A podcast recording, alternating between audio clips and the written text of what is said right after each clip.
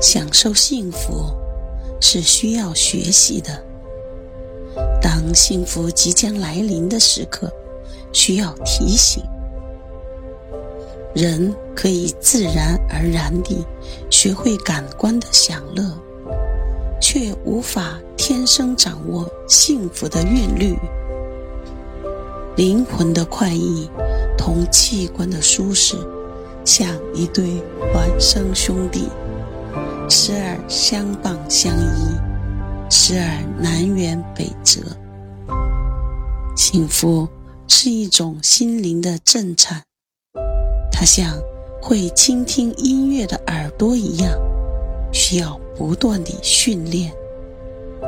简言之，幸福就是没有痛苦的时刻。它出现的频率，并不像我们想象的那样少。人们常常只是在幸福的金马车已经驶过很远后。才捡起地上的金鬃毛，说：“原来我见过他。”人们幸福回味幸福的标本，却忽略幸福披着露水、散发清香的时刻。那时候，我们往往步履匆匆，瞻前顾后，不知在忙着什么。世上。有预报台风的，有预报蝗虫的，有预报瘟疫的，有预报地震的，没有人预报幸福。其实，幸福和世界万物一样，有它的征兆。幸福常常是朦胧的，很有节制地向我们喷洒甘霖。你不要总希冀轰轰烈烈的幸福，它多半只是悄悄地扑面而来。你也不要企图把水龙头拧大，幸福会很快地流失。你需静静地以平和之心体验幸福的真谛。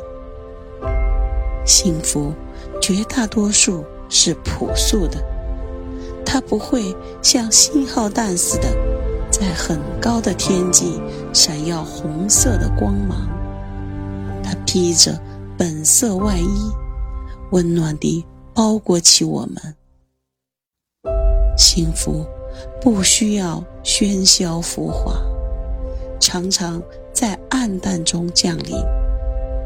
贫困中，相濡以沫的一块糕饼；患难中，心心相印的一个眼神，父亲一次粗糙的抚摸，女友一张温馨的字条，这都是千金难买的幸福啊！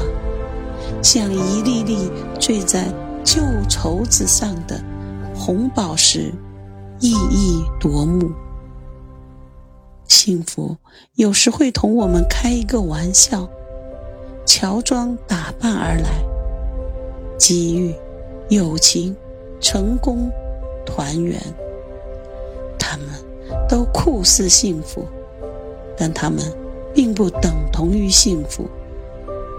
幸福会借了他们的衣裳，袅袅婷婷而来，走得近了，揭去帷幔，才发觉他有钢铁般的泪核。幸福有时会很短暂，不像苦难似的笼罩天空。如果把人生的苦难和幸福分至天平两端，苦难体积庞大，幸福可能只是一块小小的矿石。但指针一定要向幸福这一刻倾斜，因为它是生命的黄金。